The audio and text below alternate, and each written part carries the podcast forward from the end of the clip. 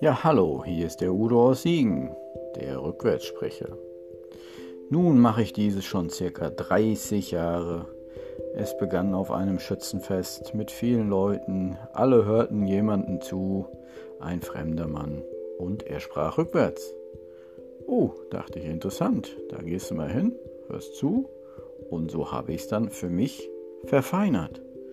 Auf Geburtstagsfeiern, auf größeren Veranstaltungen und so weiter.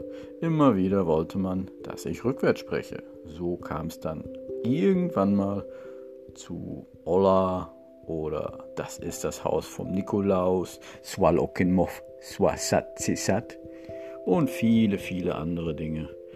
Und das nächste Mal hört ihr wieder mehr von mir. Tschüss. Sücht.